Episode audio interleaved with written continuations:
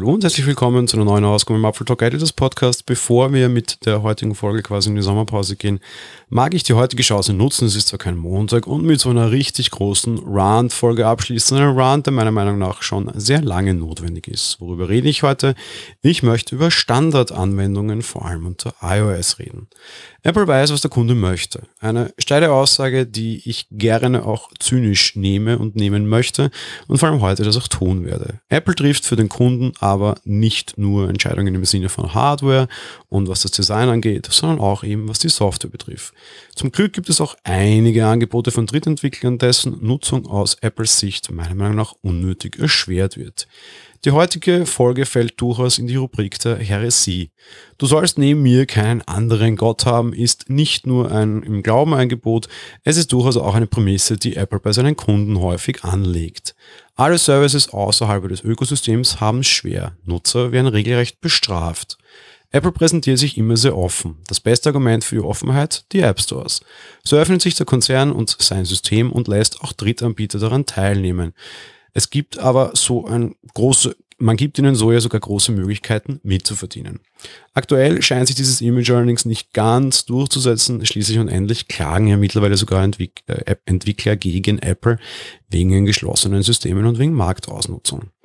Unter macOS ist das System noch verhältnismäßig wenig abgeschlossen. Zwar gibt es dort den Mac Store, der unter Mojave endlich überarbeitet wurde und auch den Gatekeeper, dennoch ist es vergleichsweise einfach, neue Anwendungen zu installieren. Das System lässt es sogar zu, dass neue Apps als Standard gesetzt werden. So öffnet sich jeder Internetlink plötzlich dann in Chrome, Firefox, Opera Brave und wie sie auch immer alle heißen möchten.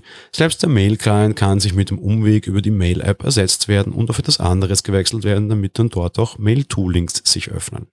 Unter iOS hat sich der Konzern immerhin vor ja, mittlerweile fast drei Jahren dazu entschlossen, auch System-Apps zu deinstallieren. Dazu benötigen Kunden ohne Apple Watch eigentlich, wozu benötigen Kunden ohne Apple Watch eigentlich die Apple Watch App?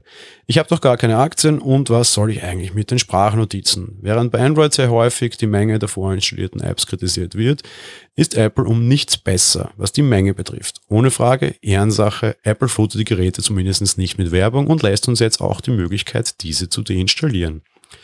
Anschließend gibt es allerdings erhebliche Probleme. Das gilt aber nicht für alle. Ein Beispiel aus meiner täglichen Anwendung das mich seit einiger Zeit nervt, ist die Mail-App. Ich nutze gefühlt seit immer Apps von Drittanbietern für meine Mails. Der Hauptgrund war das ewig fehlende Share-Sheet. Ich möchte aus meinen Mails Termine oder To-Dos machen. Ich möchte Inhalte teilen, ich möchte sie ablegen. All das kann ich mit der Standard-Mail-App nicht. Drittanbieter sprangen hier sehr schnell ein. Seit iOS 10 kann ich die Mail-App von Apple endlich installieren. Das war meine erste Handlung damals, die ich tat, als das neue System kam. Damit gingen die Probleme allerdings auch los. Es ist unter iOS nicht möglich, neue Anwendungen als Standard einzurichten. Was passiert, wenn ich einen Mail-to-Do, also einen Mail-to-Link klicke? Die Mail-App öffnet sich. Wait a minute, die war doch installiert. Ja, ist sie auch. Um den Link nutzen zu können, bietet mir iOS den Download der Apple App wieder an. Geht's noch? Ich habe mehr als eine andere Anwendung installiert, die mit diesen Links eigentlich umgehen könnte und auch sollte. Noch schlimmer wird es dann bei Safari. Der Browser ist derartig tief ins System integriert, dass die Entfernung so erst gar nicht möglich ist. Grundlegend kann ich Apple hier aber verstehen. Mit dem Apps kommen noch Frameworks für den Hintergrund. So liefert Safari natürlich auch WebKit aus, das Framework, auf das bei iOS jeder Browser zurückgreifen muss. Darüber hatten wir auch schon die eine oder andere Folge. Wir haben das Thema bereits bei Edge besprochen. Jeder Browser ist nur eine neue Oberfläche. Der Unterbau bleibt letztlich gleich.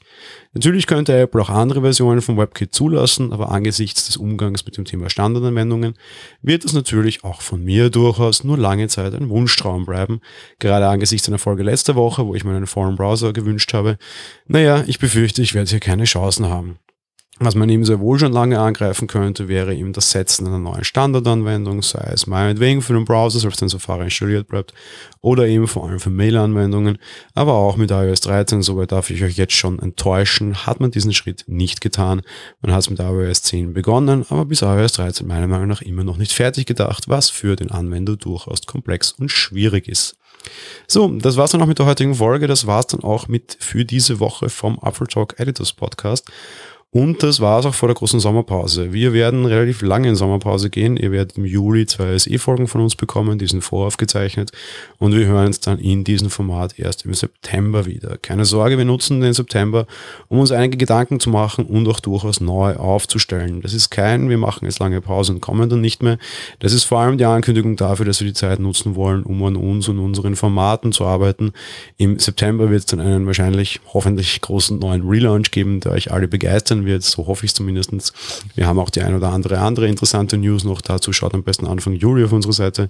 Ja, wir kommen im September wieder. Wir wünschen euch einen schönen Sommer und hoffen, ihr freut euch schon und seid genauso gespannt wie wir, was denn da kommen mag. Es wird mehr Apfeltalk geben, so viel darf ich schon mal sagen. Darauf freuen wir uns sehr. Wir hoffen, ihr auch. Also, schönen Sommer und bis bald. Ciao.